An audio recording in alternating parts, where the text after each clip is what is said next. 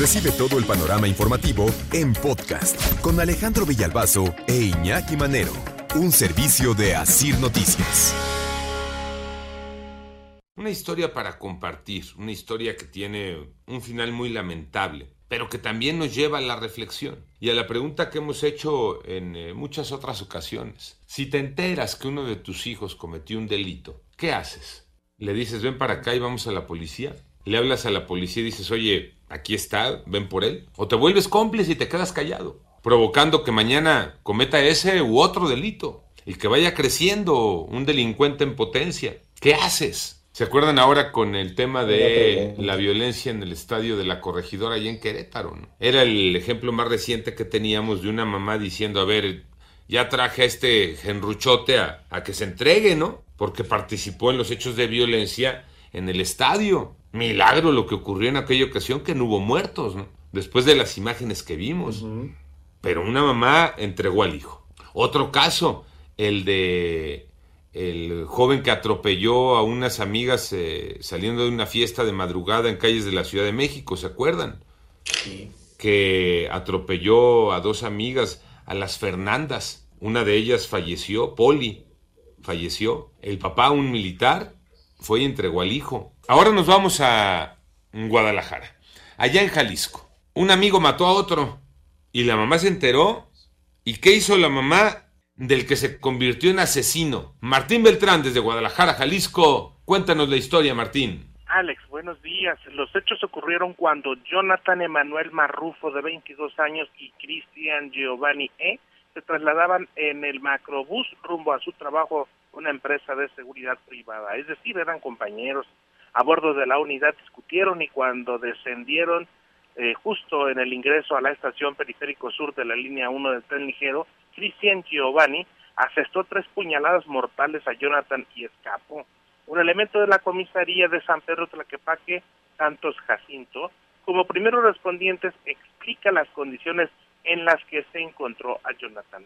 Llega la unidad, es, es afirmativo la noticia, eh, ven un masculino, el cual no responde a estímulos. El cuerpo quedó tirado en pues justamente ahí enfrente de esta estación del tren ligero. Aparentemente al conocer la noticia sobre la muerte de Jonathan, el propio Cristian Giovanni habló con su mamá, quien lo entregó finalmente a la fiscalía para que respondiera por estos hechos. Se sabe que Cristian Giovanni, el presunto asesino, está en tratamiento por consumo de estupefacientes y extraoficialmente también se conoció que pudo haber estado bajo los efectos de alguna droga al momento de los hechos. Por su parte, Karina Robles, de 20 años de edad, esposa de Jonathan, el joven asesinado, declaró que no ha sido notificada por las autoridades sobre el curso que lleva esta investigación. Escuchemos. Ya nos dijeron que ya lo tienen detenido por el delito de homicidio. Este, ahorita nos dijeron que a las 12 iba a entrar a la audiencia, pero eso, pues a, no, a mí no me lo notificaron. Este jueves se llevó a cabo la audiencia de imputación de Cristian Giovanni en las salas de control de oralidad en el complejo penitenciario de Puente Grande y el juez en turno pues le declaró un año de prisión eh, justamente dentro del penal de Puente Grande. Eso fue lo que sucedió ayer. Karina Robles exige justicia por la muerte de su pareja Jonathan, quien por cierto tenía un hijo de un año de edad aproximadamente. Estos fueron los hechos, Alex. Eh, pregunta nada más de esto último. Dices, un año de prisión, eh, supongo que será la prisión preventiva o, un año como por qué, eh, Martín. Sí, fue la, es un año de prisión preventiva en lo que se desarrollan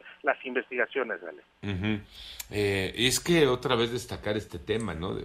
Una historia que involucra un montón de aspectos en lo social, ¿no? Hablamos de dos jóvenes, eh, compañeros de trabajo, uno con problema de adicciones, que mata al otro, este, y como resultado una mamá que dice, aquí está, ¿no? Lo lleva y lo entrega o le habla a la policía y la policía va por él. ¿Cuál es el escenario ahí, sabes, Martín? Sí, el escenario es que aparentemente no vivía con su mamá, pero cuando se entera él a través de las noticias, le habló, le notificó lo que había sucedido, pues que había sido él que le asestó tres puñaladas en el estómago, en el pecho y en el cuello. Su mamá le dijo, bueno, vamos, vamos, te entregas porque eso es lo que debes hacer en este caso. Ella lo entregó, es lo que se sabe en este momento. Qué historia, ¿no? Qué historia con un montón de conflictos sociales de por medio, Pepe Toño, entre otros, eh, ya nos decía eh, Martín Beltrán, el de las adicciones, ¿no? Un joven que incluso eh, bajo los efectos de algo que se ha metido, este, se convirtió en asesino. Sí, yo destacaría aquí dos puntos. Me llama mucho la atención que hayan determinado una prisión preventiva de un año. Es mucho tiempo, Alex, porque, sobre todo ya hablando con este nuevo sistema de justicia penal acusatorio, se supone que las indagatorias o para tener una, previsión, una prisión preventiva oficiosa, das un plazo de hasta tres meses para el desarrollo de las investigaciones y luego determinar, porque si no estamos regresando al otro sistema, es mucho tiempo. Y por la parte, imagínate el escenario del que estás hablando cuando bajo los influjos de algún químico, de alguna droga, la que sea, llevas a cabo este tipo de acciones y después te enteras por la, opinión pública lo que está sucediendo. ¿Qué, pregunta tan complicada haces como papá para saber cuál es la reacción que tienes que tener, Alex? Lo este, ¿qué, haces, no? O el amor se queda conmigo y dices, Dios mío, pues es que es mi hijo. Sí, pero es un asesino. Híjole, sí, ¿no? Complicado, pero en todo caso este, necesita atención en todos los sentidos el chavo. es... que creí que el tocayo iba a decir algo, pero no, nada más se nos quedó viendo. Es que es un tema, sí, tocayo. No, es que tiene razón. Es un tema para quedarte de pronto nada más pensando, ¿no? Reflexionando. Y dejar ahí otra vez la pregunta abierta, ¿no? ¿Tú qué haces si alguno de tus hijos comete un delito?